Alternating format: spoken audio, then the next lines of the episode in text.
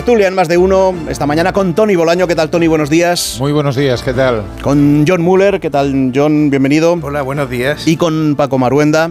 Paco, ¿qué tal? Buenos días. Muy bien. Pues así me gusta, Aquí claro, feliz. que, es que se nota que ayer estuviste en Madrid-Río celebrando el éxito de la selección femenina, o escuchándolo en Radio Estadio, que estuvimos emitiendo eh, toda esa, esa celebración aquí en Onda Cero, porque es digno de, de- de- de celebrarlo. Y también, destacados los discursos ayer, mm, después de un viaje larguísimo desde, desde Sydney hasta Madrid, aún había ganas de celebrar, lógicamente, porque un mundial no se gana, no se gana todos los días. Y la afición esperando en la calle para recibir ese, avión con las jugadoras, el trayecto desde Barajas hasta Madrid-Río en, un autobús eh, descapotado con muchas familias, muchas niñas y luego ya, claro, se llegó allí a Madrid-Río, a la zona de, de Puente del Rey y la afición entre 25.000 y 40.000 personas coreando a las jugadoras, por ejemplo, a las capitanas como Iván Andrés.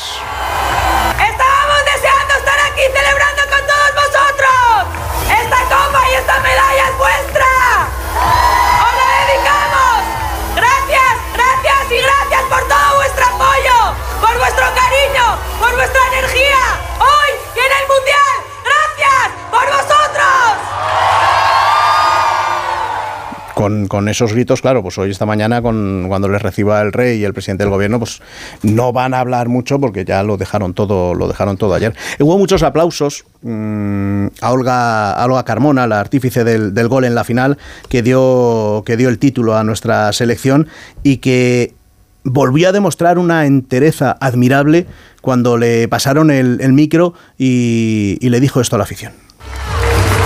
Bueno, buenas noches a todos.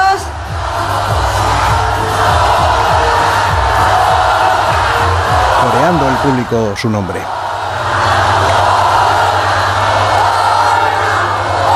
El día de hoy es muy especial para toda España, pero, pero también tiene una parte que, que es complicada para mí. Sabéis que, que ayer fue un día de muchas emociones. Eh, por momentos fue el mejor día de mi vida. Y, y bueno, luego se convirtió en el peor. Eh, realmente estoy muy emocionada de, de poder eh, brindaros esta alegría a todo el país. Eh, y bueno, aquí tenéis la estrella que tanto queríais. Y bueno, no solo la que llevamos ahora en el pecho, sino todas las que están en el cielo y que nos han acompañado. Recordando Olga Carmona, su padre fallecido justo antes de, la final, a todos eh, los eh, familiares eh, fallecidos de cualquiera que se sienta aficionado al fútbol y al fútbol femenino. Y como digo, una entereza la demostrada por la, por la jugadora española en, en la celebración durante la jornada de ayer en Madrid. Luego ya a partir de ahora, pues bien, a pesar de, además de las recepciones hoy en, Zarzuela y en Moncloa, las recepciones de cada una en sus ciudades natales, porque claro, a partir de ahora ya empezarán los nombramientos lógicos como hijas eh, predilectas de cada ciudad y los homenajes, como digo, en sus propios municipios eh, y gracias a sus amigos, el apoyo de sus amigos, de, de su familia, porque se lo merecen, porque han ganado un mundial y una generación, la que tiene menos de 15, 16, 17 años, solo ha visto a una selección española de fútbol ganar un mundial y es a ellas. Porque ya lo de Sudáfrica les pilló o muy pequeñitos, ni siquiera habían nacido, y su, su objetivo ahora es el de ser algún día como, como el de estas eh, jugadoras. Em, dejando a un lado lo de, lo de Rubiales, que ahora os preguntaré por, por ello, por, por esas eh, disculpas, si se quiere llamar así. Ah, ¿son disculpas? Por eso digo, pues, si se quiere llamar así, él lo llama así, eh, ya hemos dicho que desde luego muy sentidas no, no es que parezcan, pero sí que quiero hablar antes del papel de las, eh, de las jugadoras de la selección y de todo el camino que se abre ahora para el futuro del deporte, del deporte femenino. Bueno, Tony, tú que has empezado. Bueno, yo creo que lo, que hemos de intentar es que, es que esto no sea flor de un día.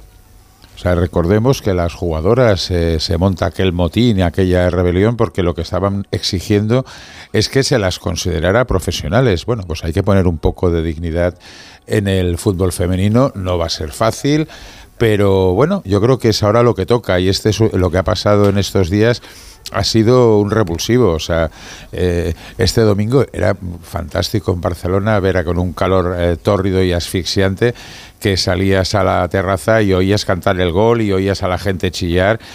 La gente estaba absolutamente implicada eh, un domingo de agosto disfrutando del fútbol. Pero insisto, no podemos, no podemos dejar que esto sea flor de un día hay que seguir insistiendo y hay que intentar, digamos, potenciar el fútbol femenino para que la liga que por cierto, hay que recordar que la Liga de Campeones la ha ganado dos veces un, seguidas un equipo español, el Barça, eh, bueno, siga por ese camino y sigamos haciendo una cantera que nos permita tener un futuro en las competiciones internacionales. John.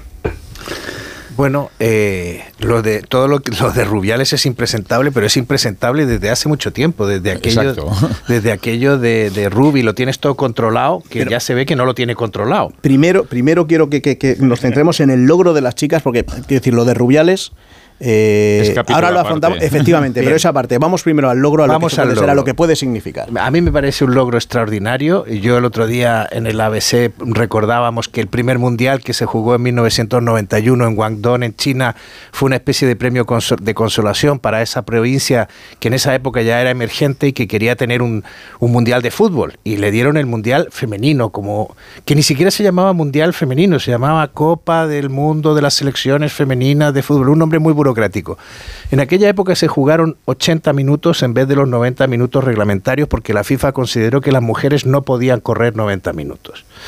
Eh, lo pensé, sobre todo me acordé de eso cuando les pusieron 13 minutos de prórroga en la final. Eh, una futbolista norteamericana dijo, los eh, líderes de la FIFA han pensado que se nos iban a caer los ovarios una expresión no muy elegante, pero yo creo que muy gráfica de lo que pasaba en ese momento. Se discutió intensamente antes de que comenzara el Mundial si las mujeres debían jugar con el balón reglamentario número 5 o debían jugar con el número 4, o incluso con alguno más pequeño. Eh, este era el tipo de chorradas de esto yo creo que lo que demuestra es un poco ya no tanto el machismo sino una visión paternalista que ha habido sobre, sobre el fútbol femenino y que y que desgraciadamente sigue subsistiendo hasta que se ha producido esta, esta victoria este logro. Respecto del, juego que han hecho las chicas a ver yo vi varios partidos y algunos no me emocionaron, pero he de reconocer que después de que Bilda tomó la decisión de, de, de no poner a, a la jugadora esta que ha sido balón de oro tantas veces. Alexia Putellas. Alexia Putellas. Y a la portera que había encabezado al Club de las Leales de Bilda, que recibió cuatro goles en el partido con Japón, eh, la selección cambió completamente. A mí me pareció que ya en el partido con los Países Bajos se vio que este equipo estaba tocado por una gracia especial y, yo creo que lo comentamos, Rubén, dijimos, van a ganar el Mundial. O sea, lo dijimos yo creo que dos semanas antes o diez días antes de que así... Quizá llevados por el deseo. Bueno, llevados por el deseo, pero por una convicción muy potente de que estaban, lo que estábamos viendo en el campo era una progresión muy importante. y, no te voy a decir, a mí el partido contra Suecia me dejó tibio, me pasó lo mismo que le pasó a Tony, que marcaron ese gol y, y cuando replicaron las suecas, pues me fui y luego me enteré de que habían ganado, ¿no? Y, o sea, eso fue un, ese es un reproche público a mi falta de fe. Y luego... me eh, solidarizo. en cambio, la final me pareció extraordinario. O sea, me pareció un partido bien planteado, tácticamente bien jugado. Jugaron de maravilla. Bueno, en fin, creo que ha sido un equipo que ha ido de menos a más en ese sentido. Pero me quiero detener en Bilda. Creo que Bilda es un personaje al que hay que reconocerle más de lo que se ha hecho. Es una persona que sabe estar en segundo plano, no como otros. Es una persona que sabe cerrar la boca cuando hay que cerrar la boca. Es un tipo que ha cogido un equipo que estaba en medio de una guerra civil y ha conseguido llevarlo a conseguir un logro extraordinario. Eh, es una persona humilde que ha sufrido un montón en todo este proceso en el que fue cuestionado el primero, en el que un grupo de jugadoras dijeron que era demasiado blandengue para dirigir una selección. Quizás estaban pensando en una entrenadora de natación sincronizada, pero Bilda no era de ese estilo. Eh, el asunto es que Bilda se sobrepuso a todas esas adversidades que plantea el ser un entrenador cuestionado por la mitad del equipo, el que te estén afeando que no lo haces bien, y sin embargo cosió, enhebró, eh, tejió, recuperó a varias de las rebeldes, a las que más necesitaba y a las que veía que podían eh, que, les podía más el deseo de llevar la roja que cualquier otra reivindicación y armó un equipo pues que nos ha conducido a la victoria. Creo que él representa un estilo de gestión eh, en el que está claro que la agresividad no es la del entrenador, la agresividad debe ser la de los jugadores y debe expresarse en el campo de la manera más leal posible. Pero vamos, a mí me parece que si hay que destacar aparte de a las jugadoras, que por cierto el título es de ellas y, y de nadie más, es eh, Jorge Vilda el entrenador de la selección. Y mm, Paco, decía antes John, eh, y decía también Tony, mm, que esto no sea flor de un día, que se hagan las inversiones necesarias para que el futuro del deporte femenino, del fútbol femenino, eh, crezca a la velocidad que tiene que crecer. ¿Tú eres optimista? Bueno, eso es un tópico que se utiliza siempre, ¿no? Es decir, siempre queda muy bien decir eso y más en estas circunstancias. Eh, bueno, pues por ejemplo, yo decía ayer en, nuestra cadena hermana, en Antena 3, pues, ¿por qué a Vilda no lo hacen en Marqués, como lo hicieron a Vicente del Bosque? Es decir, porque, claro, es decir, es un ejemplo. El rey en su momento, el rey Juan Carlos, decidió eh, que la gesta que había tenido Vicente del Bosque era, merecía muy bien un reconocimiento en una monarquía. Ya sé que los republicanos dirán, ah, tontería, bueno, pues perfecto, eh, que se beban un agua y que se aguanten, ¿no? Es decir, esto es una monarquía y se puede, y se puede, y se debería hacer, ¿no? Bilda es un ejemplo, pues, de mérito, de capacidad, y el entrenador, cualquiera que entienda de fútbol, sabe que es determinante en un equipo. Eh, con ello no quito mérito, ni mucho menos a las jugadoras. Eh, al final, pues se llama equipo, no se llama, no es un juego individual, es decir, no hay otros deportes que son individuales y no dependes de un equipo para nada, ¿no? Un equipo es un equipo, ¿no? Y es muy importante todos los que forman el equipo, cada uno en su nivel. Es verdad que nos deslumbra merecidamente, por supuesto, quien mete los goles o quien para los goles, pero el entrenador, sin un buen entrenador, es imposible, imposible que un equipo pueda triunfar, ¿no? Pues Bilda, y se lo digo a don Felipe VI, pues merecería que le nombren Marqués, ¿por qué no? Es decir, eso también es una demostración si el fútbol femenino es de segundo nivel o de primer nivel, ¿no?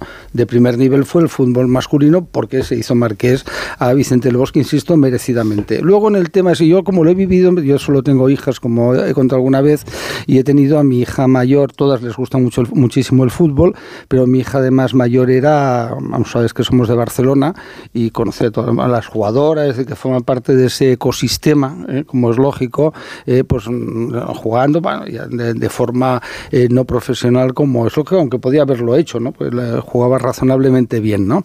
La parte negativa era los padres allí gritando, que eso siempre me ha desagradado profundamente. Las veces que me tocó acompañarlo, eso es horrible, ¿no? Las cosas que dice la gente como energúmenos, pero que el fútbol femenino hacía mucho tiempo, mucho tiempo, eh, que ya tiene un futuro ya muy consolidado. Fíjate, por ejemplo, por citar a una empresa como es Iberdrola, la apuesta decidida, eh, la visionaria por parte de Ignacio Sánchez Galán, porque podría haber financiado otras cosas.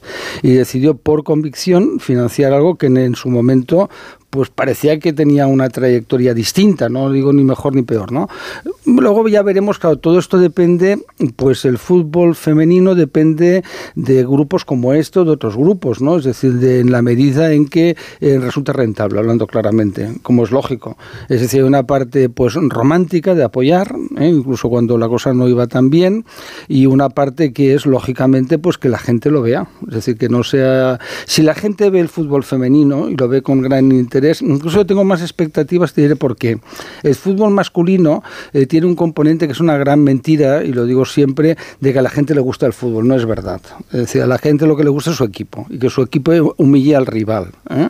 Yo nunca he oído a nadie del Madrid jugando bien el Barça que diga, hoy que bien juega el Barça y nos ha metido un gol, ¿no? O nadie del Barça que diga, hoy que bien ha jugado el Madrid que nos ha metido un gol. Nunca lo he oído. Oye, puede ser que haya sucedido, eh, pero al revés, la gente es, ¡ay, qué bien!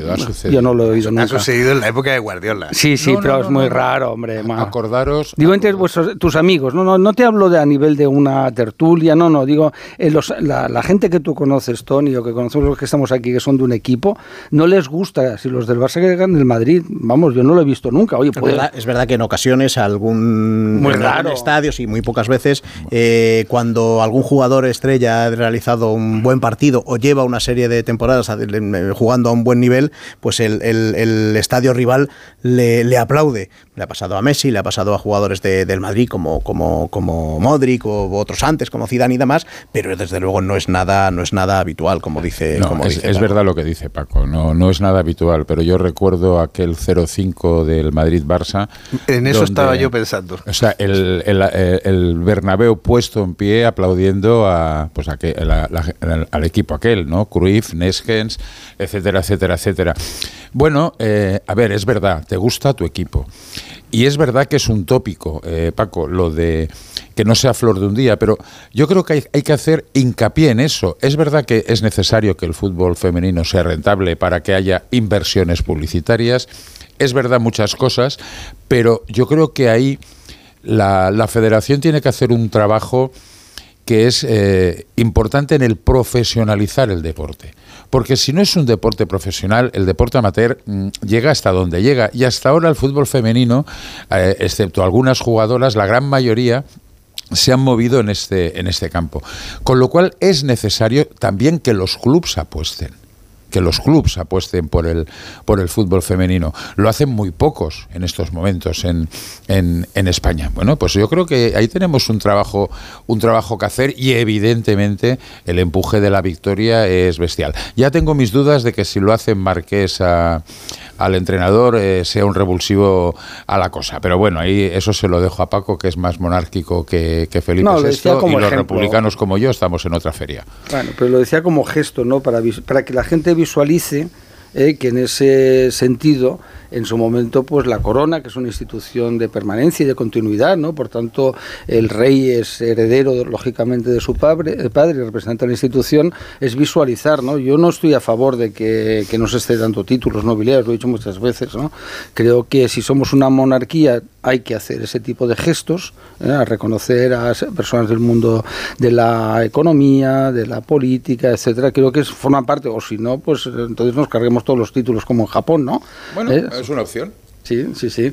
Pero bueno, los, los, republicanos lo tenéis chungo, de verdad. Además, no, no, o sea, los republicanos lo tenemos fantástico. Como no queremos esos títulos, eh, pues oye, eh, de momento los, los tíos somos varones, con V, pero bueno. Bueno, no, no, no, me, no, me, habréis otro, debate. No me habréis otro sexo debate fluido, que, que, ya... Bueno, pero este es un debate súper interesante, porque si una cosa que ha sido un acierto de la monarquía española es no tener corte, por ejemplo. Y, precisamente cuando surge una, una embrionaria corte de pelotas en torno a Juan Carlos es cuando la cosa se tuerce estoy, intentando, estoy intentando que hablemos ya de, de, pelotas muy amplia, ¿eh, John? Mm, sí, pero y sobre todo en el empresariado. Si yo ahí, ahí, estaba pensando. Y en el periodismo también había mucha también, ahí también. Y algunos, efectivamente, y haciendo trabajo sucio, pues el otro día lo estábamos recordando con el caso de Basanum, por ejemplo. Bueno, os veo con ganas de discutir hoy de polémica y claro, nada, nada, nada mejor que, que, escuchar, sí, que escuchar las la reflexión, la reflexión del presidente de la Federación cuando ayer en la escala del vuelo de Cine esta España le dicen mm, se está comentando eh, lo de tu beso con Jenny Hermoso y se está criticando en todo en todo el mundo y entonces pues le salió grabar un vídeo diciendo, diciendo esto. Hay un hecho pues que, que, tengo que lamentar y es pues todo lo que ha ocurrido entre una jugadora y yo, eh, con una magnífica relación entre ambos, al igual que con otras, y donde pues seguramente me he equivocado, lo tengo que reconocer, eh, pues porque en un momento de máxima efusividad, sin ninguna mala intención, sin ninguna mala fe, pues bueno, eh, ocurrió lo que ocurrió, yo creo que, que de manera muy espontánea repito, sin mala fe por ninguna de, las dos partes, ¿no? Pero fuera parece que se ha formado un revuelo, pues que desde luego si hay gente que se ha sentido por esto dañada, tengo que disculparme, no, no queda otra, ¿no?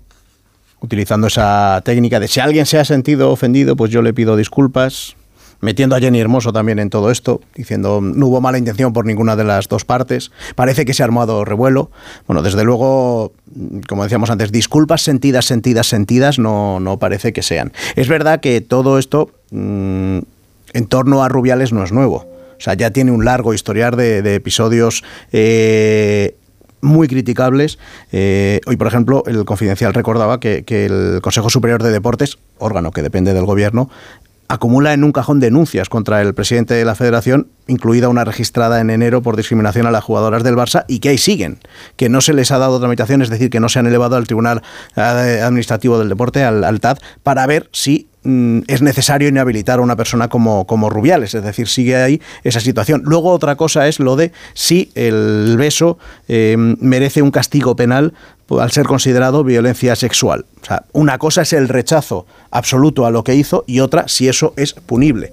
Y ahí es donde, donde quizá haya una duda más, más jurídica. De hecho, la Fiscalía, que es quien podría hacerlo, por ahora que yo tenga conocimiento, no ha entrado a, denunciar el, el, hecho, el hecho en sí. No sé cómo, cómo, lo veis, Paco, primero. Bueno, en primer lugar, el tema punible. Yo, yo me, quedo asombrado, ¿no? leía pues a un catedrático como Pérez Rollo decir unas cosas disparatadas sobre, sobre esa materia. Vamos a ver, eh, en primer lugar, no es una joven indefensa, ¿no? Sino que es una de las personas con mayor notoriedad ahora en este país, con una capacidad pues de destruir, imagínate si hubiera hecho una declaración mucho más dura, mucho más contundente, Luis Rubiales tiene que dimitir y exiliarse prácticamente. ¿no? Por tanto, em, en todos estos eh, juristas del uso alternativo del derecho deberían tranquilizarse un poquitín, un poquitín. ¿no?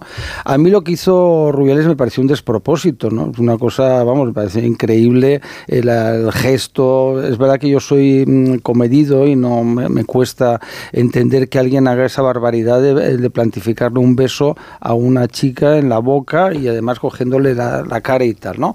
Luego es verdad que ella ha hecho declaraciones matizándolo todo, ¿no? Y al final pues dijo que no se sentía ofendida, que era una, un momento de expansivo, etcétera, etcétera, ¿no? Insisto, me parece muy mal, yo nunca lo haría.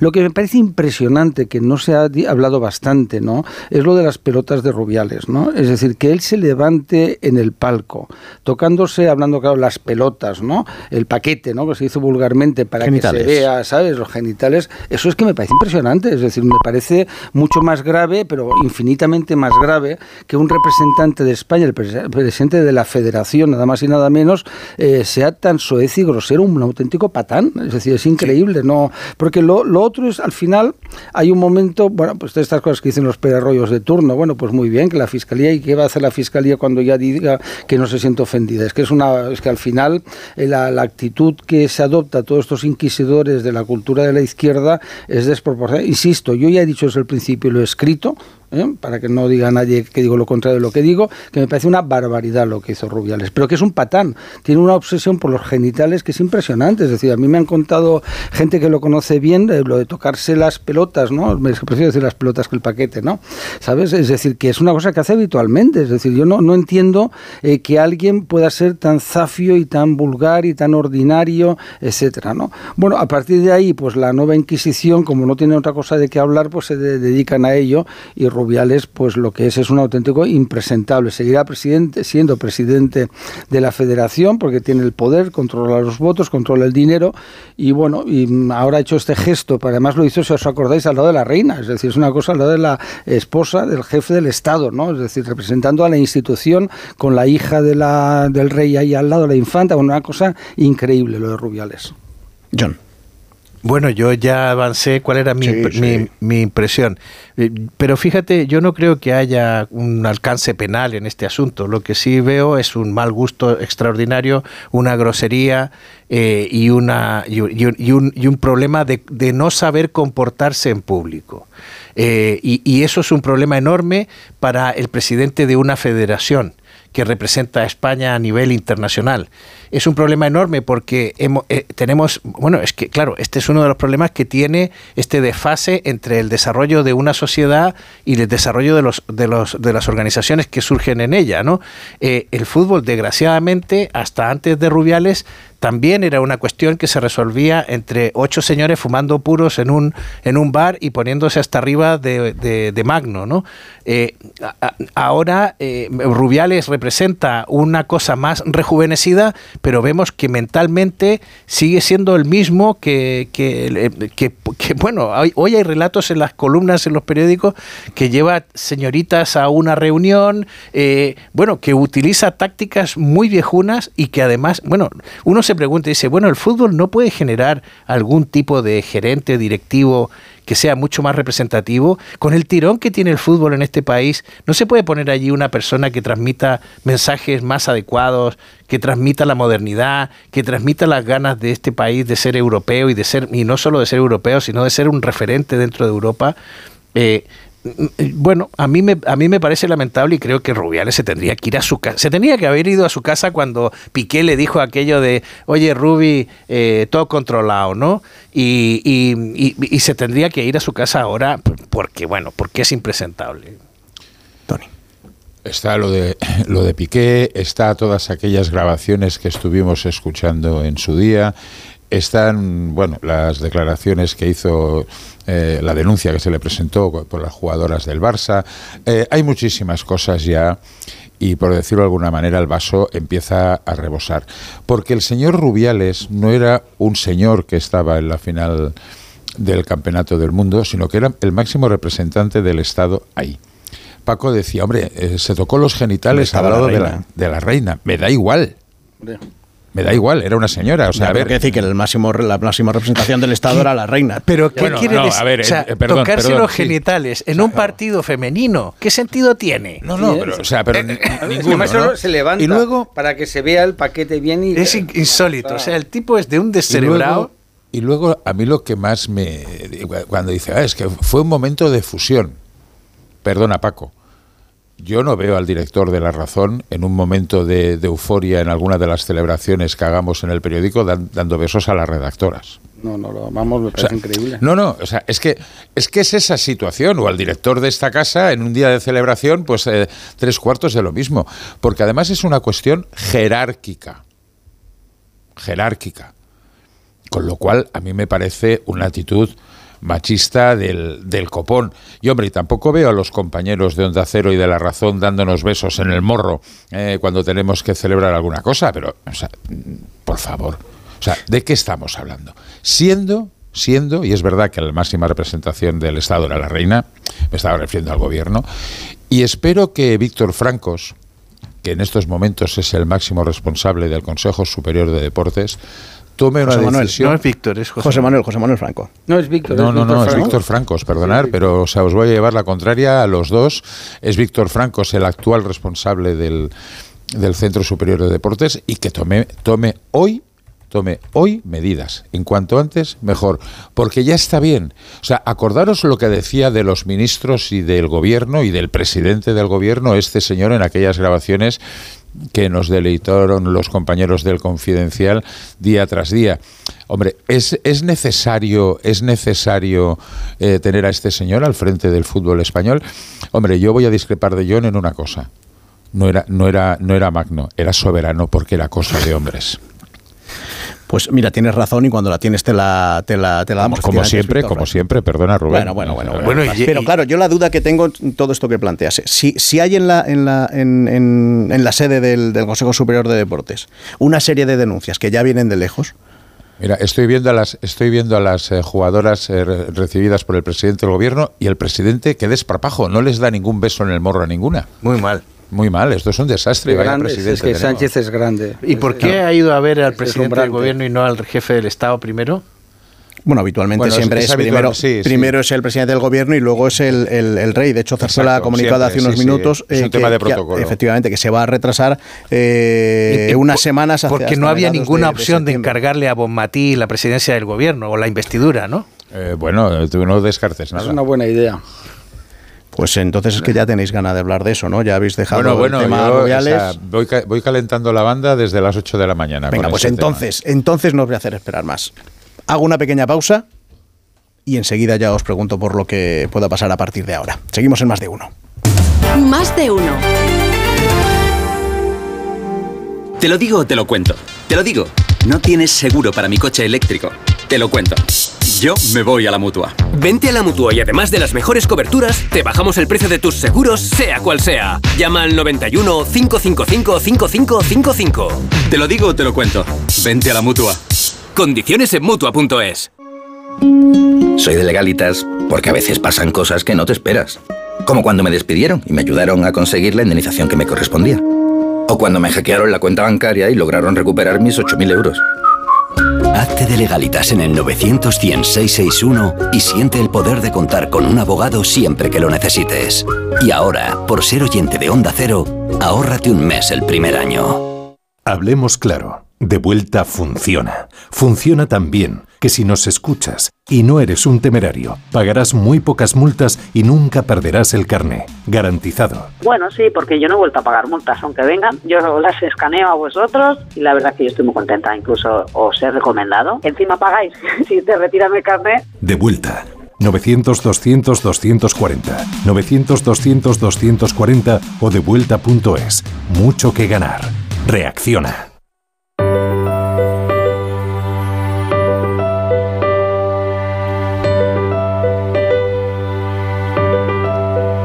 Durante el verano se multiplican las reuniones familiares, aprovechando las vacaciones todos nos juntamos para reencontrarnos con nuestros seres queridos. Ahora es el momento perfecto para decidir qué hacer con esa casa familiar que lleva tiempo cerrada, ¿verdad Alicia? Así es Rubén, el verano es el momento perfecto para dar el paso y poner esa vivienda familiar en alquiler.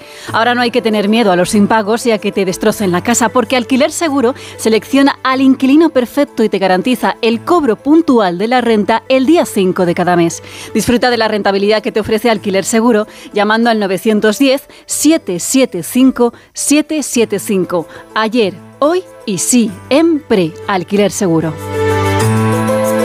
Más de uno. Onda Cero.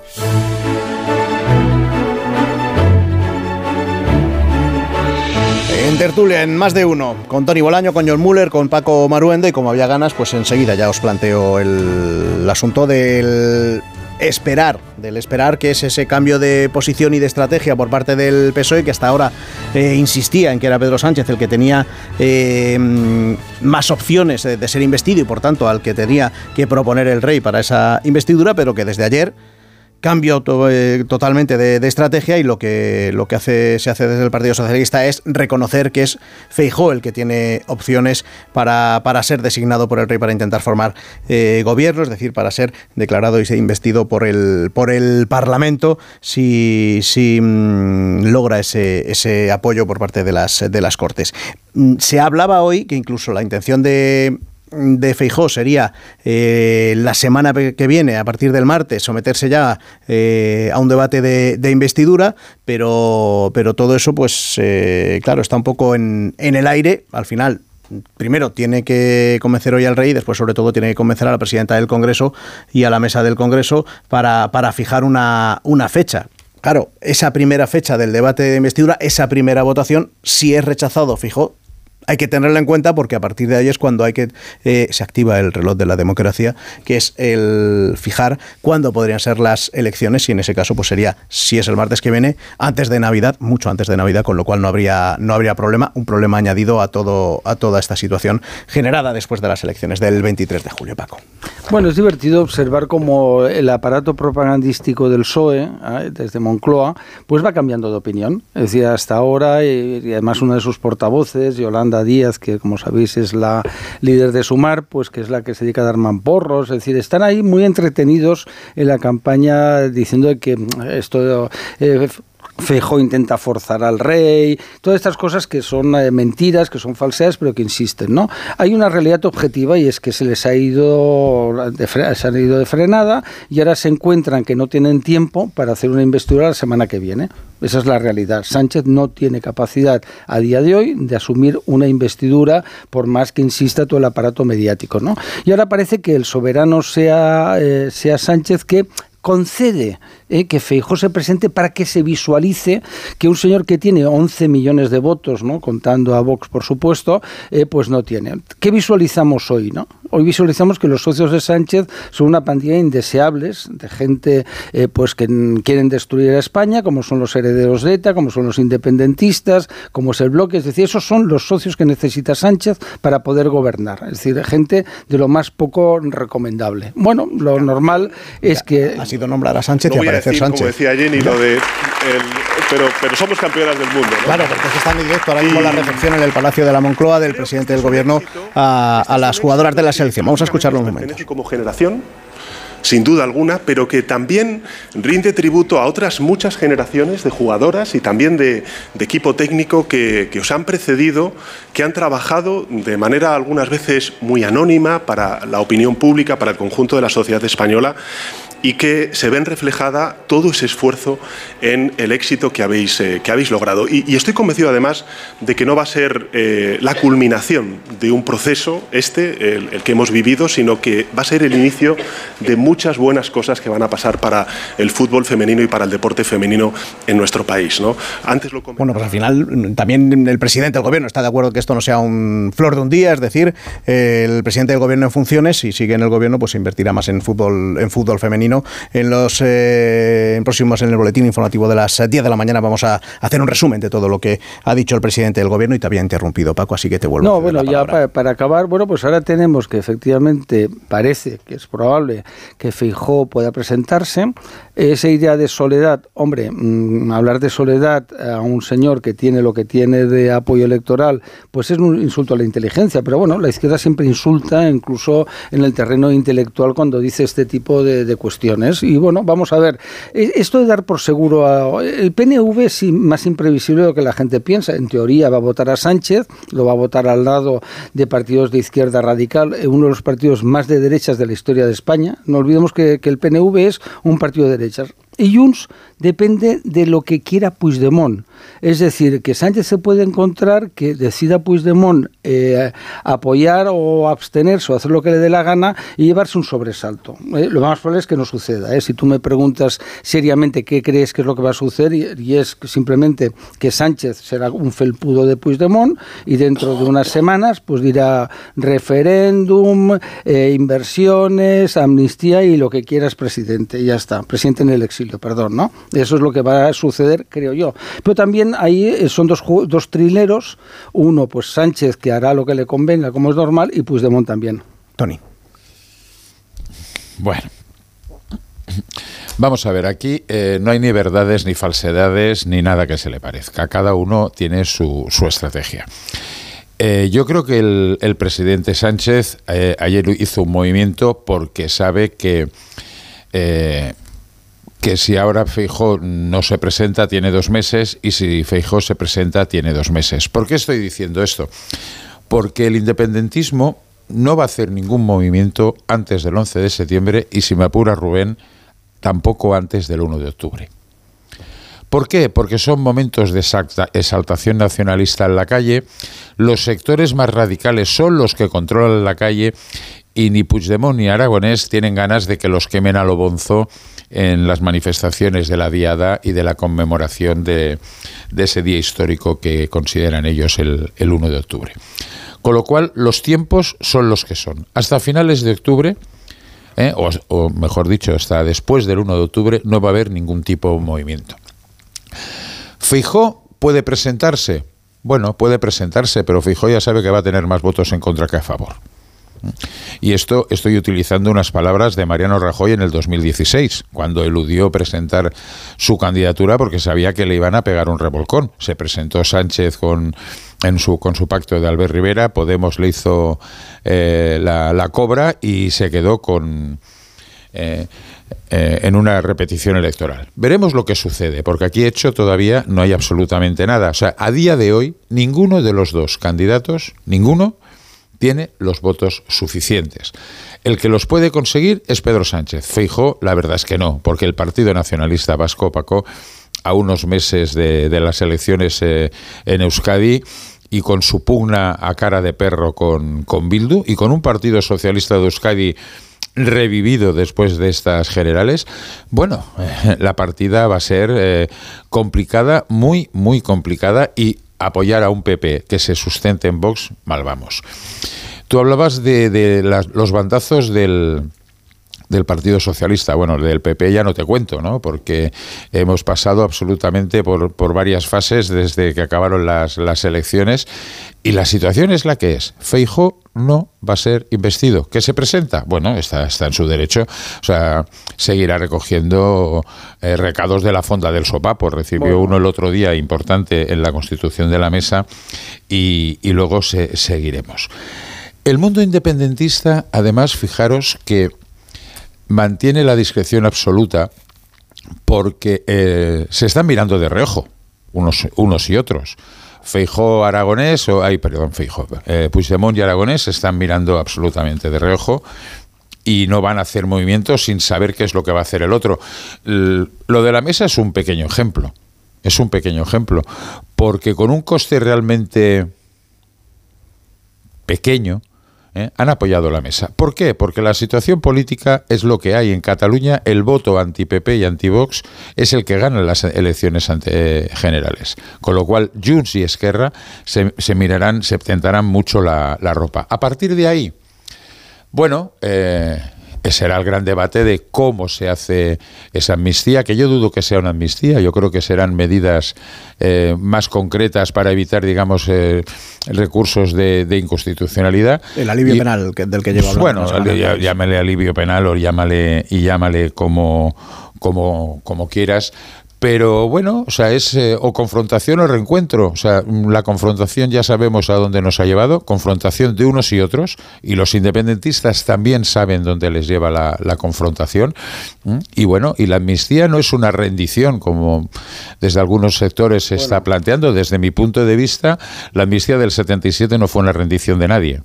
O sea, fue crear un nuevo, fue, fue, crear, fue, fue crear un escenario diferente.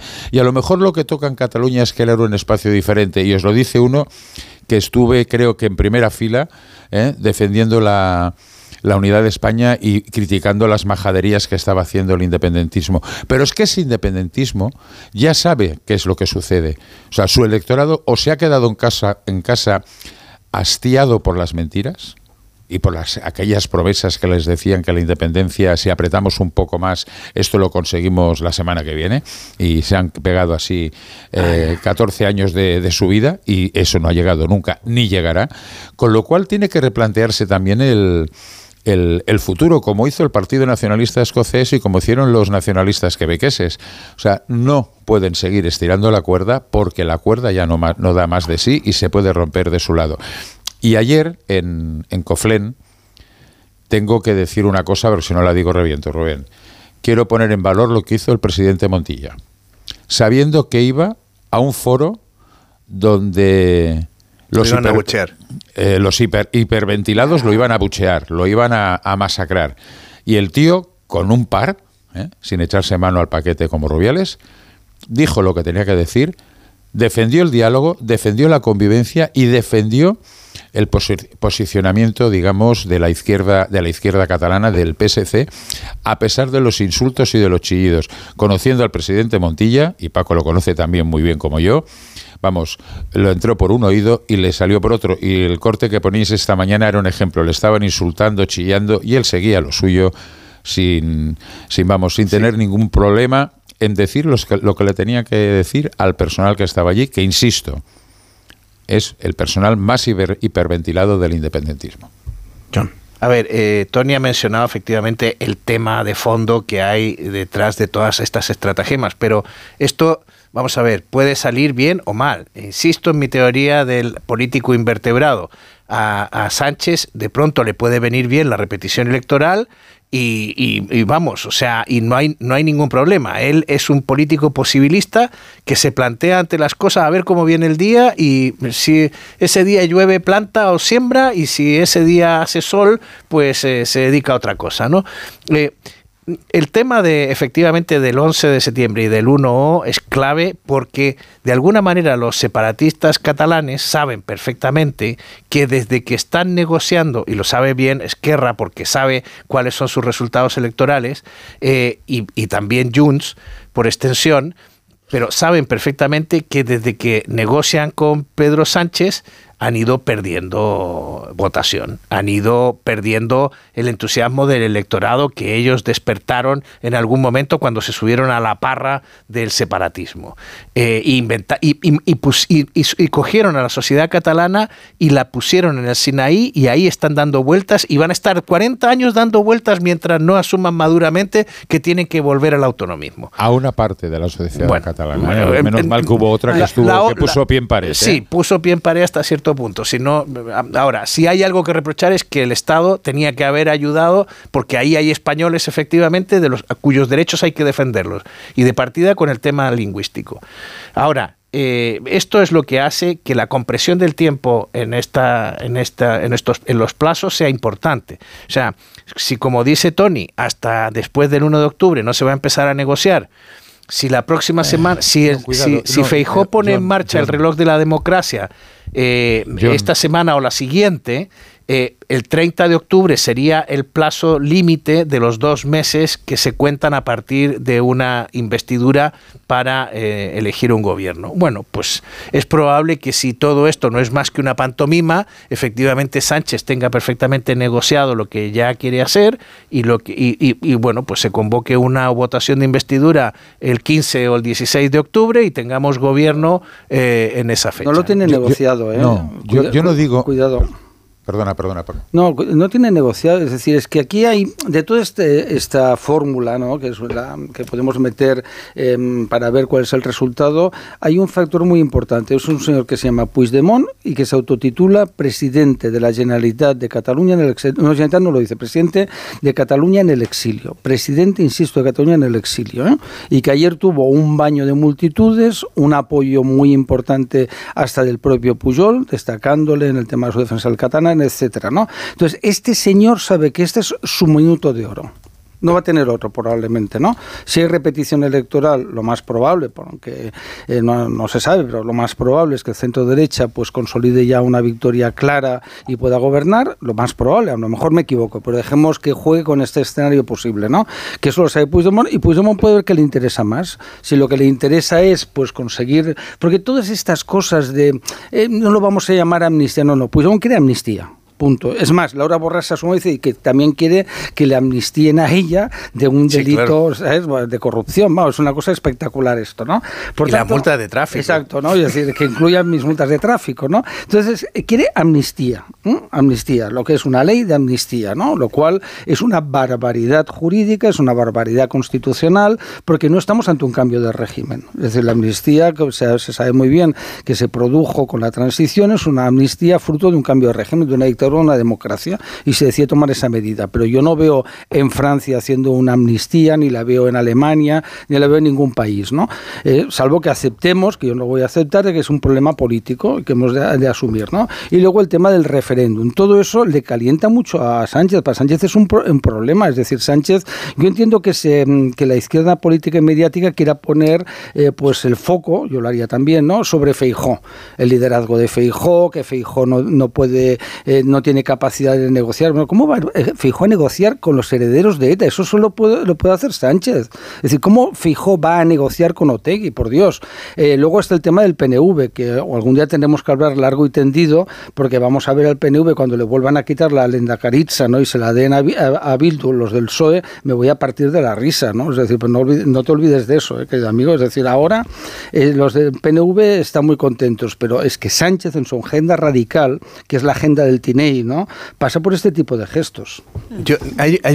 No, rápidamente, es que no es por, por hacerle el juego a la izquierda radical y poner el, el, foco en Feijó, pero vale, Feijó no negocia con Bildu, pero oye, pues con Vox, si ya tiene acuerdos ahí, el, espectáculo del día de la constitución de la mesa del Congreso eh, es realmente lamentable y yo no sé, no he visto que el PP intente, intente paliarlo. Aparte de Javier Maroto, que aquí nos dio una entrevista y dijo que qué mal que el PSOE sí le había dado a otros partidos para conformar grupos y en cambio ellos se habían mantenido puros e inamovibles y no le prestaron ninguno a, Vox, ni siquiera para tener grupo en el Senado ni para tener en, en el Congreso. Bueno, a mí me parece un error porque Vamos a ver. Y, aquí hay que... Eh, eh, yo no sé si ellos reparten las responsabilidades, pero Cuca Gamarra, cuando a ti te designan la candidata para ocupar la presidencia del Congreso, la primera pregunta que haces es, vale, ¿y dónde están los votos con los que voy a salir? ¿O qué llamadas tengo que hacer? ¿O me tengo que mover y hablar con alguien? ¿Cómo nadie llamó a Vox y le preguntó, oye, esa oferta de apoyar a Feijó valdría también para la presidencia de la mesa del Congreso? ¿No podríamos trazar una estrategia que nos beneficiara para tener el mayor número posible con los 170 diputados que sumamos si además atraemos a dos? Porque aquí hay otra cuestión importante. la diputada canaria ahora está diciendo que podría apoyar a Sánchez. Eso sería el escaño que se perdió en Madrid y haría que, que a lo mejor Puigdemont ya no costara tanto dinero. eh, en términos eh, políticos. Eh, Claro, pero ahí la- el, mm, problema sería si eh, Junts y Esquerra diferencian su voto. Por ejemplo, es algo que pensando en las próximas encima, ¿eh? en las, en las en, en las próximas elecciones con la- las, las catalanas el año que viene Y es en el algo que es improbable y que en es el uno, improbable, claro o sea, ese es un bloque en ese aunque vayan por separado su voto en principio debe ser un bloque y ya te dejo Tony a ti Bueno, vamos a ver. eh, a ver, yo no digo, John, que no estén negociando. Yo digo que no va a haber acuerdo antes del 1 de, del 11 de septiembre y del 1 de no, octubre. no va a haber acuerdo. ¿Por qué? Porque las bases más radicales, bueno, ya viste- Pero puedes tener mucho trabajo avanzado y entonces cuando ya te quedan claro, 29 claro, días, pues simplemente, oye, ahora ponemos en, en público, Eso- ponemos las cartas sobre la mesa. se va trabajando y se está y, y están en contacto está permanente en y ello. Está Sens, está Félix Bolaños, está el PSC y está el sector de Puigdemont de Junts. ¿eh? Porque esto cuando en Madrid se dice aquello, no, pero hay dos sectores y tal. y bueno, sí, todo lo que queráis, pero aquí el que manda es eh, Carles Puigdemont. Y los siete diputados de Junts en el Congreso de los Diputados son de Puigdemont. No son Sí, como sí. la legislatura pasada que se dividieron en dos. Vamos a ver. Nos vamos de España, dijo Nogueras, me acuerdo. Eh, bueno, sí, sí, bueno, la señora Nogueras tiene. Y ahí está, A ver, la clave, la clave eh, eh, desde mi punto de vista de cómo hay que ver las negociaciones es que tanto como eh, Puigdemont como Esquerra necesitan ganar en Madrid para ganar en Cataluña. No nos, eh, no nos olvidemos de dos elementos que son fundamentales para, los, para ambos partidos. Uno, las elecciones europeas del próximo año, donde el señor Puigdemont pretende ser el cabeza de lista. No nos olvidemos de eso. Y segundo, las elecciones autonómicas que en el peor, en el peor de los casos, quiero decir, si se acaba la legislatura, serán en el 2025. Pero incluso pueden ser antes. Uno de los temas que está encima de la mesa es este pacto de legislatura, ¿cuánto tiempo va a durar? Que esta es otra. Luego, eh, los acuerdos de la mesa es verdad que son, digamos, bastante sobrios, pero son importantes para el nacionalismo catalán. Y una repetición electoral dejaría estos acuerdos en agua de borrajas. Y segundo y más importante, las repeticiones electorales las carga el diablo.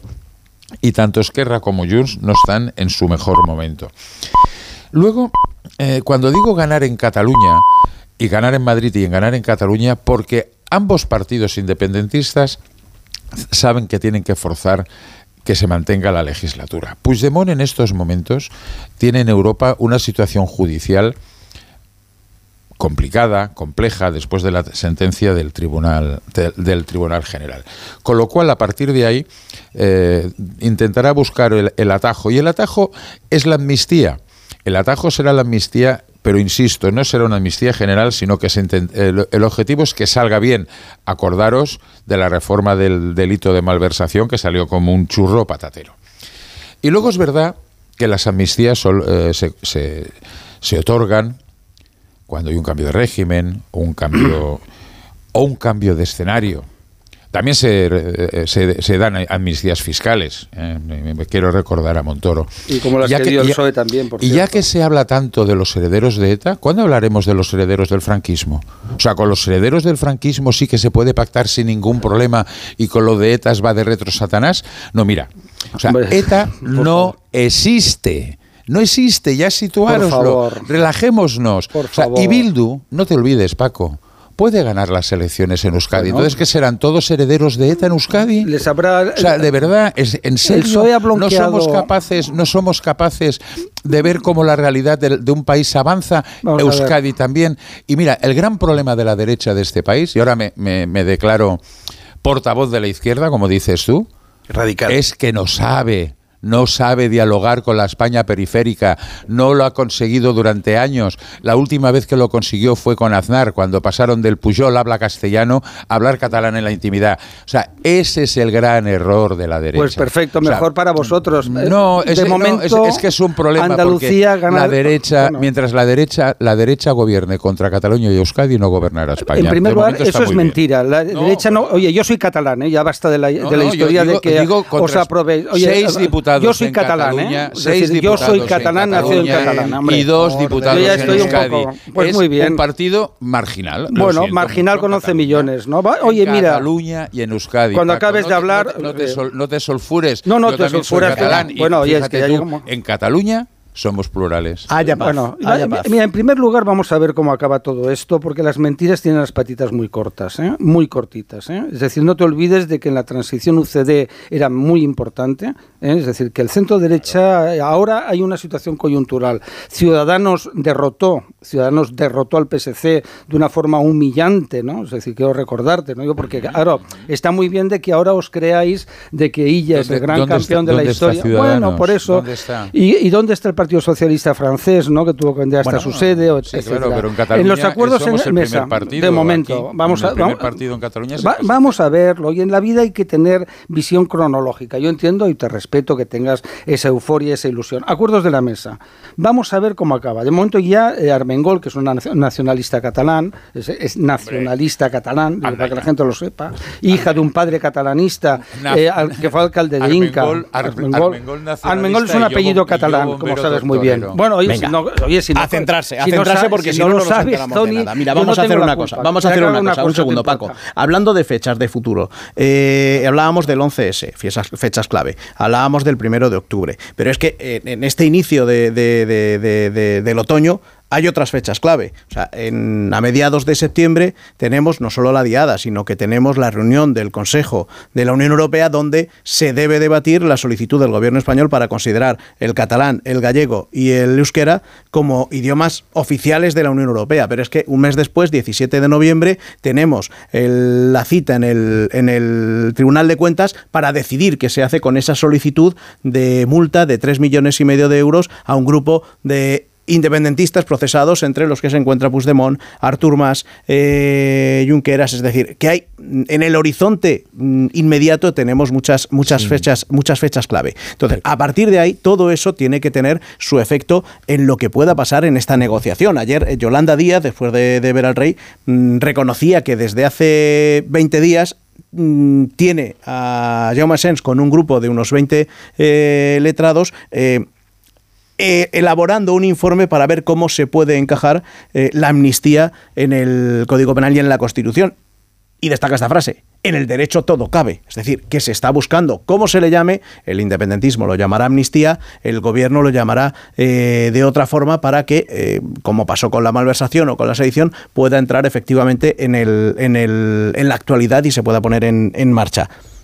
Claro, esta, es- esta es la, la cuestión. ¿Qué se puede hacer en los próximos meses y si estas fechas clave van a tener mucho o poco peso en lo que se pueda negociar, teniendo en cuenta de que si finalmente el rey hoy propone a Fijó ir a una investidura y esa investidura Fijó quiere que sea la semana que viene, el reloj, como decía eh, John, termina a finales de octubre. ¿Da tiempo? No da tiempo a, primero, que Fijó se someta a una investidura, todavía tiene que perderla, y después a que haya una segunda investidura, un segundo intento, que sería ya si Pedro Sánchez eh, consigue o no un acuerdo, o ya a lo mejor ese segundo intento también es de fijo, porque ha cambiado el panorama de arriba abajo en los próximos, en los Bueno, próximos meses. Eso, eso es un deseo, ¿eh? Bueno, no, no, un deseo no, es una, es decir, posibilidades existen tanto unas como otras, hay que verlo. Mira, eh, es muy interesante el juego que están haciendo algunos de los partidos pequeños o regionales o de nacionalistas periféricos. ¿no? Eh, hemos visto lo que puede pasar con la diputada canaria, el, el efecto que tendría eso si cambiara su- el sentido de su voto o que apoyara a uno u otro según le viniera bien. Pero ayer yo creo que análisis, la cosa más estrafalaria fue la comparecencia de Héctor Esteban acusando a los medios de comunicación de estar presionando para que se constituya un gobierno lo antes posible, qué cosa más extraña, no sé si debe estar en la Constitución o no, y, eh, y eh, diciendo de que, de, de dónde venían estas prisas por, por formar gobierno. Fíjate de dónde vendrán estas prisas, Aitor. Y, y, diciendo que había que tomarse con más calma y tiempo. Claro, efe- efectivamente él aquí es como la variante catalana, eh, pone sobre la mesa la necesidad de tomar una pausa, que es lo que justamente le viene bien a la variante nacionalista, eh, perdón, la variante vasca, a la, a la variante nacionalista catalana. ¿no? Eh, y entonces vemos este juego de coordinaciones de yo te paso el balón, te paso la pelotita y tú no lo ves. Yo estoy absolutamente convencido que efectivamente habrá que pasar estos, estos hitos que tú mencionas y que eh, pueden alterar el panorama político, pero vamos a ver, mi, mi, mi, primer, mi primera mirada es que el rey le va a encargar a Feijó. Hombre, no tiene otra. Eh, porque es el elemento objetivo que tiene sobre la mesa. Eh, y, le va, y le va a encargar a Feijó mm, siempre que Santiago Abascal le haya dicho que, que lo va a apoyar.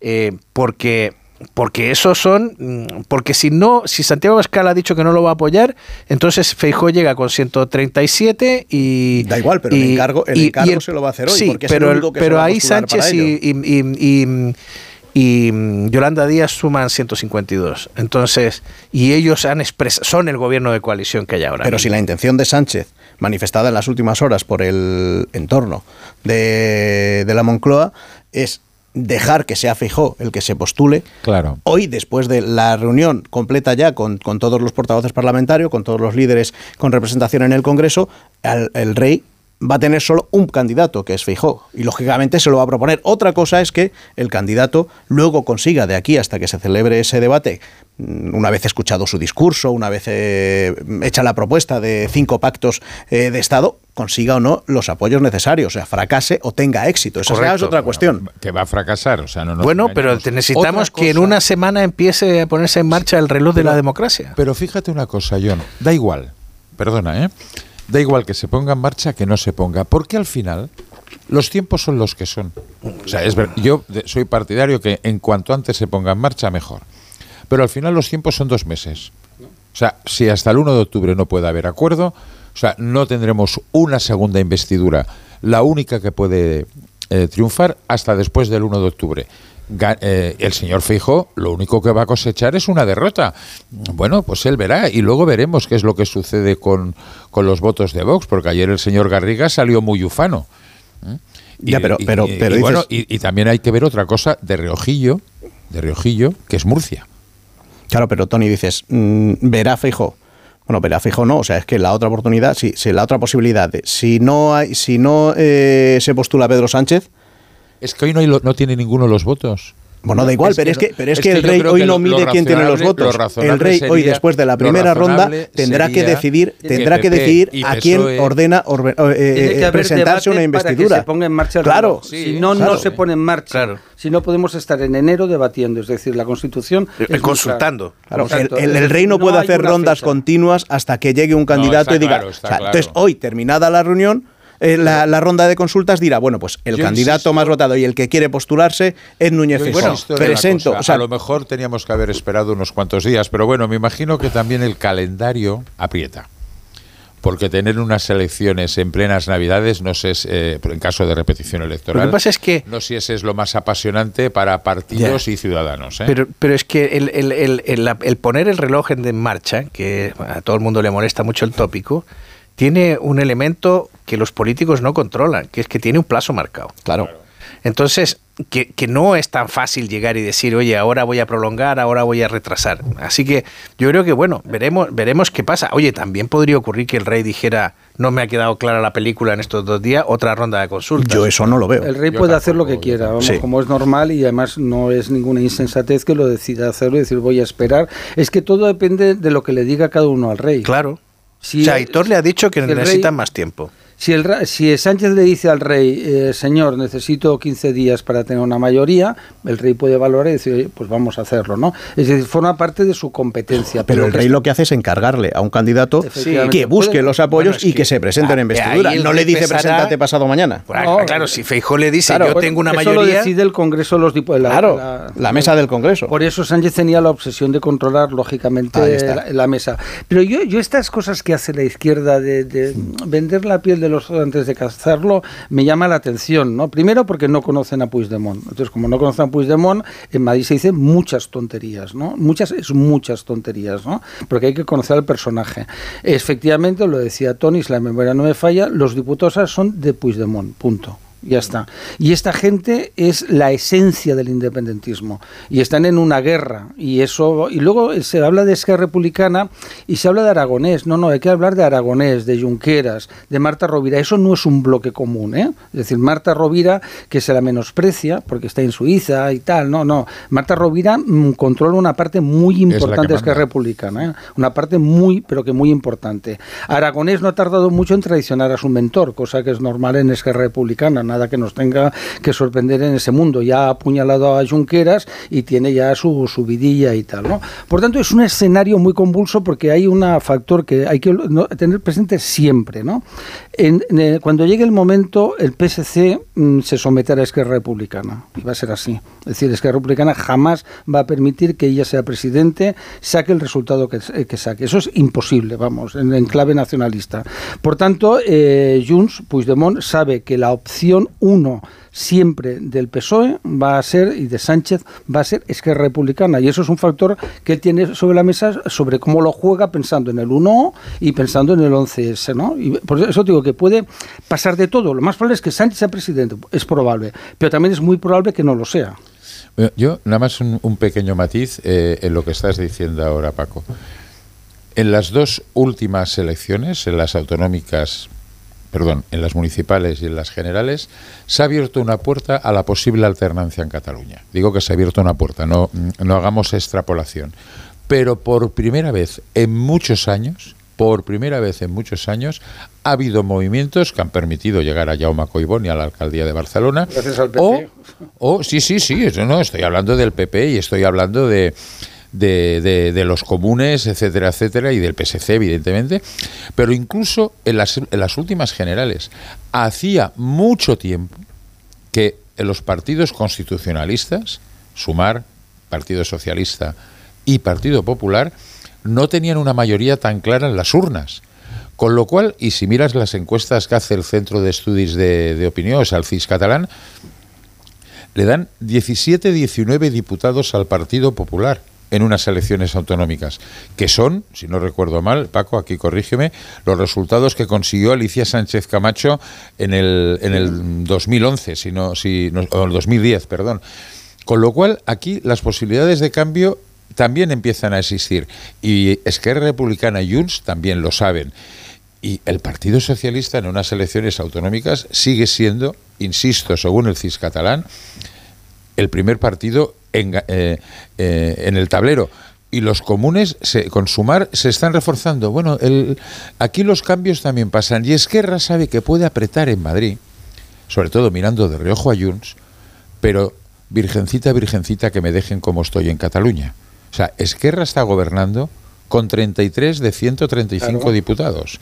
Y en estos momentos tiene presupuestos gracias al PSC y los comunes, no gracias a Junts. Con lo cual el tablero político está endiablado y endemoniado. Pero por eso Sánchez tiene en estos momentos más garantías de poder, de poder gobernar. Y además, insisto, a Puigdemont le interesa una legislatura, aunque sea inestable desde su punto de vista, con Sánchez a la cabeza, una repetición electoral no les, no, les cuadra ni de broma porque además Junts está en las raspas a nivel eh, de, electores y a nivel económico. Siempre importante tenerlo en cuenta. Bueno, pero ha, ganado Esquerra Republicana en las generales y ten en cuenta... No, no, no, ha perdido, en votos ha perdido. Sí, pero en eh, diputados es lo único que les importa a ellos siempre. Sí, sí, han empatado. A ellos siempre les importa eso. Pero vamos a ver, es que al final el factor Puigdemont de verdad es que es muy importante. Es cierto que Esquerra Republicana hace teatro digo, yo lo he dicho en mis artículos modestamente, es decir, hace teatro porque están absolutamente dispuestos a votar a Sánchez, sea como sea. Pero Puigdemont no. Puigdemont no, no. Yo tengo amigos que han estado recientemente con él y él sigue con su matraca, que es el presidente en el exilio, punto, ¿no? Y él quiere amnistía y quiere referéndum. Y, ya está. Oye, que es una injusticia, que están en su peor momento, que no tienen dinero, Oye, seguro que sí. Pero este tío está empeñado en que quiere eso. Y si no, pues repetición electoral. Entonces, como él no tiene nada que perder, porque claro, el escenario es eh, o consigue amnistía o acabará en la cárcel. Y él lo sabe, ya está. Entonces, él va a batallar por amnistía. No, si no, si no lo digo reviento, ¿no? Pero simplemente subrayar, subrayar la ausencia de cuatro grupos políticos que deciden autoexcluirse de las consultas y decir que me parece además de una actitud antidemocrática, una actitud que conduce, que perjudica a todo. o sea, el pueblo soberano acaba de pronunciarse constituyendo unas cortes y configurándolas de una manera determinada. Que cuatro grupos políticos de los que están allí se, sustraigan, se, sustraigan a las, a, las, consultas con el rey, es que no se trata de un acto de, de lealtad a la monarquía, eh, no se trata de un acto protocolario, se trata de un acto en el que hay que comunicar al jefe del Estado cuáles son las intenciones políticas de esos grupos. Y esto no hace más que entorpecer el funcionamiento de la democracia y de degradarla. Ya lo han conseguido eh, convirtiendo los juramentos en el Congreso en un show, en un espectáculo, en el que se disputan la originalidad de que ver quién hace el juramento más ridículo. Pero es que además esto de sustraerse de ir a ver al rey, o sea, eh, el rey formalmente no tiene constancia de lo que piensa el BNG, de lo que piensa Bildu, de lo que piensa Junts y de lo que piensa Esquerra. Eh, cuando esto lo hacía un partido marginal que no tenía relevancia, perfecto, pero como Pedro Sánchez ha convertido a estos partidos en el eje de la coalición con la que quiere formar un gobierno, bueno, pues pasa a ser importante. Lo mínimo que le podría pedir es que cumplan con las formas democráticas y, y acaten la invitación a ser consultados. Son los socios de Sánchez. ¿eh? Digo, también cuando se habla de los hijos del franquismo, es bueno recordar que los socios de Sánchez son los que quieren acabar con España. ¿eh? Es decir, es, gente tan poco recomendable como el antiguo aparato político y militar de ETA, encabezado por Otegui y Sortu. ¿eh? Esos son los socios de Sánchez. Bueno, aún hay una variable más que, podría mm, variar todas las cuentas. Ahora os pregunto sobre ello, pero quedan 12 minutos para llegar a las 10, para llegar a las 9 en Canarias y necesito hacer una pausa. Eso sí, antes os cuento que en esa recepción del presidente del Gobierno en funciones a la selección española de fútbol femenino ha anunciado Pedro Sánchez que quiere distinguir a las jugadoras eh, con la medalla de oro de la Real orden del mérito deportivo y también os recuerdo lo que comentábamos antes, que el Palacio de la Zarzuela ha anunciado que será el 19 de septiembre cuando el rey reciba a las jugadoras, es decir, dentro de, prácticamente un mes. Ahora sí, hacemos esa pequeña pausa y luego os planteo otro asunto. En Onda Cero, más de uno. ¿Sabes lo que son los HADAS? Son esos sistemas de ayuda a la conducción como los avisos de colisión, de salida de carril o de ángulo muerto, entre otros, que tanto te ayudan a mantener la seguridad de tu vehículo. Si tu coche tiene HADAS, es decir, asistentes de conducción, cámbiate a línea directa y te premiamos con un precio imbatible. Llama o ven directo a lineadirecta.com. El valor de ser directo. Tic-tac, tic-tac. Si eres de los que esperan a última hora para reservar tus vacaciones, estás de enhorabuena. Ahora en Viajes El Corte Inglés tienes hasta un 40% de descuento. Reserva por solo 15 euros, sin gastos de cancelación. Y si encuentras un precio mejor, te lo igualan. Consulta condiciones. Vacaciones de última hora en Viajes El Corte Inglés. La vida es como un libro y cada capítulo es una nueva oportunidad de empezar de cero y vivir algo que nunca hubieras imaginado. Sea cual sea tu próximo capítulo, lo importante es que lo hagas realidad. Porque dentro de una vida hay muchas vidas y en Cofidis llevamos 30 años ayudándote a vivirlas todas. Entra en cofidis.es y cuenta con nosotros.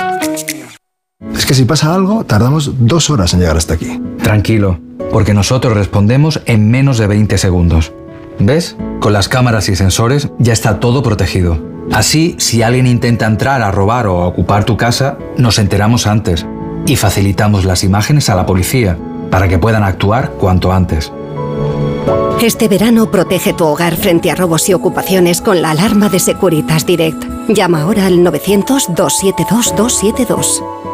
Hablemos claro. De vuelta funciona. Funciona tan bien que si nos escuchas y no eres un temerario, pagarás muy pocas multas y nunca perderás el carné. Garantizado. Bueno, sí, porque yo no he vuelto a pagar multas, aunque vengan. Yo las escaneo a vosotros y la verdad es que yo estoy muy contenta. Incluso os he recomendado. Encima pagáis si te retiran el carné. De vuelta. 900-200-240. 900-200-240 o devuelta.es. Mucho que ganar. Reacciona.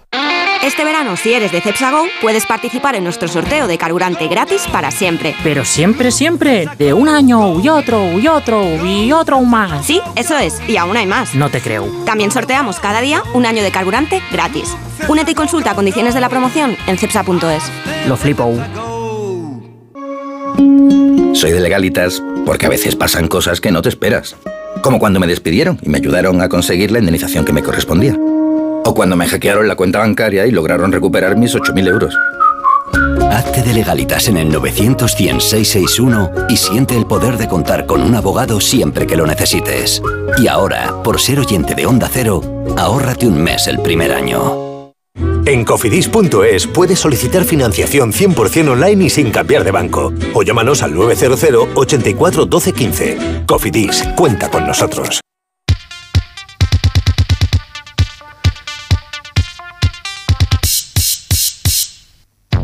Tengo un compañero de trabajo que tiene todos los seguros en la misma compañía, el de hogar, el de vida, el de coche. Pues bien, ¿os podéis creer que el otro día me dijo que aún así le habían subido el precio, Alicia? Por suerte siempre se puede cambiar a mejor y le dije que si te vas a la mutua te bajan el precio de cualquiera de tus seguros, sea cual sea. Y es que es fácil. Llama al 91 555 5555. 91 555 5555. Te lo digo, te lo cuento. Vete a la mutua. Condiciones en mutua.es. En Onda Cero, más de uno. Rubén Bartolomé.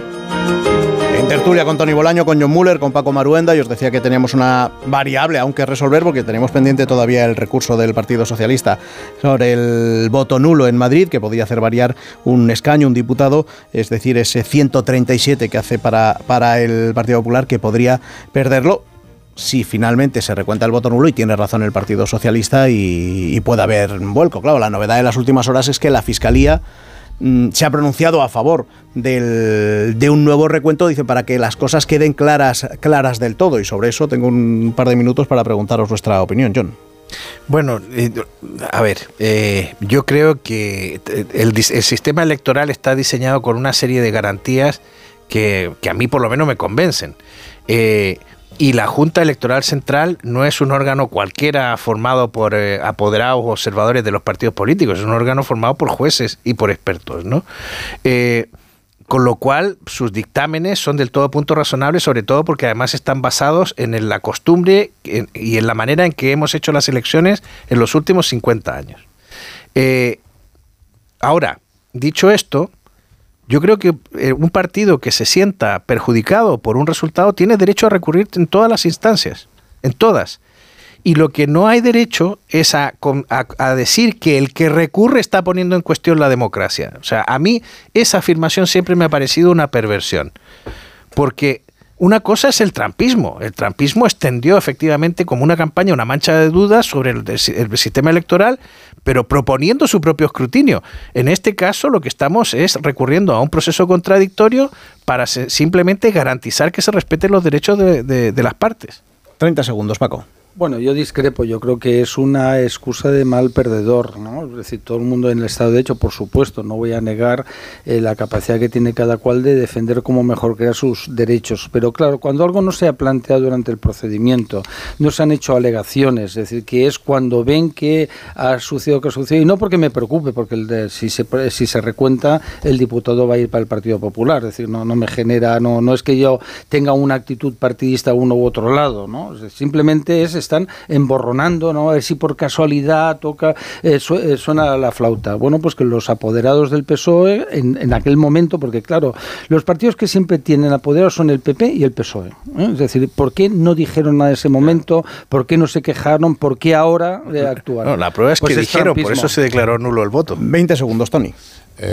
John Muller tiene razón. Ah, pues mira, te han sobrado 18. me, ciño a las órdenes del director. No, no, claro, pues entonces te mereces un premio. Gracias. Y justo tengo aquí unos Callahan, Alicia. ¿Qué tal? Pues mira, es que sí, además los Callahan tienen un gran secreto, un secreto misterioso, el que su diseño innovador de la suela patentada Adaptation que reproduce los movimientos del pie al caminar. Y es que los pies de cada persona son diferentes, al igual que también somos cada uno de nosotros nuestra personalidad. Los Callahan Adaptation se adaptan a tus pies aportando máxima comodidad. Callahan Adaptation, la mejor tecnología para caminar, tecnología, diseño y confort al mejor precio. ¿Pero dónde? ¿Dónde? En la web callahan.es.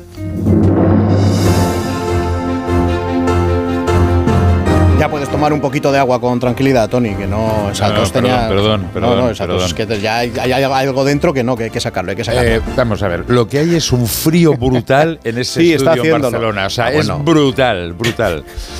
Pensaba que decías en la calle, digo, hombre, Me quieren congelar. frío, Hombre, frío, esta con la noche- cuarta ola de calor en verano. Esta no, noche en Barcelona, 27, 28 grados, ha sido Muy agradable. sofocante. Muy agradable dormir a esa temperatura. sí, sí, sí. Estas, Yo también te quiero. estas noches tropicales es disfrutar, es disfrutar dormir así. Gracias, Tony, por estar esta mañana Un con abrazo, nosotros. hasta luego. Yo lo mismo y te deseo un buen día. Cuídate mucho. Mismo deseo para Paco.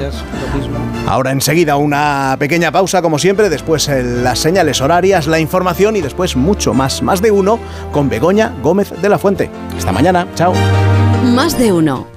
Onda Cero Madrid 98.0. Lo quiero, lo tengo. Lo quiero, lo tengo. Lo quiero, lo tengo. Mi Kia lo quiero, lo tengo. Este verano, mi Kia lo quiero, lo tengo. Estrena tu Kia. Este verano, con condiciones especiales. ¿Lo quieres? Lo tienes. Condiciones especiales hasta el 31 de agosto de 2023. Más información en kia.com.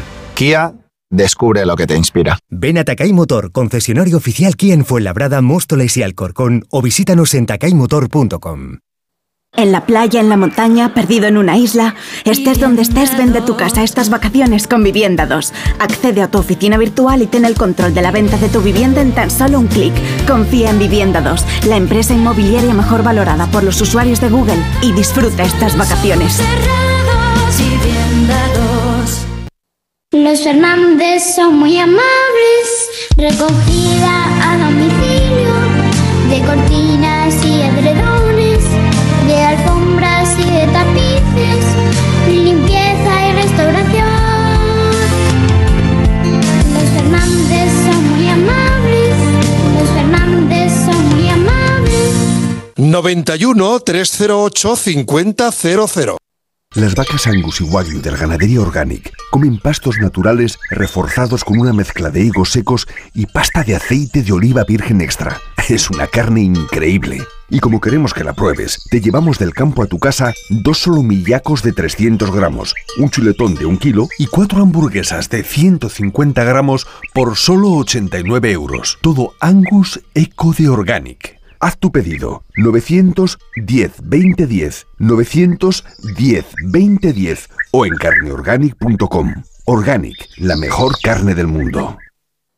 Seguimos contando la historia de nuestro escudo y en esta temporada abrazamos la parte izquierda que se centra en el Cerro de los Ángeles, el centro geográfico de la península ibérica. La razón de ser del club es su ciudad y un espíritu de superación forjado en su emblema. Por eso, esta temporada, nuestras camisetas lucirán esa parte de nuestro escudo y de nuestra historia. Getafe, en el centro de todo. En FTOME tenemos el coche que quieres de entrega inmediata y al mejor precio. Más de 200 vehículos usados, seminuevos y de flota interna, con garantía oficial de la marca y de FTOME. Entra ya en ftomeocasión.com o ven a nuestros concesionarios de Madrid, Alcalá de Henares y Guadalajara. Date prisa y no te quedes sin tu coche de ocasión. Recuerda, ftomeocasión.com, tu amigo profesional. Onda Cero Madrid 98.0 FM.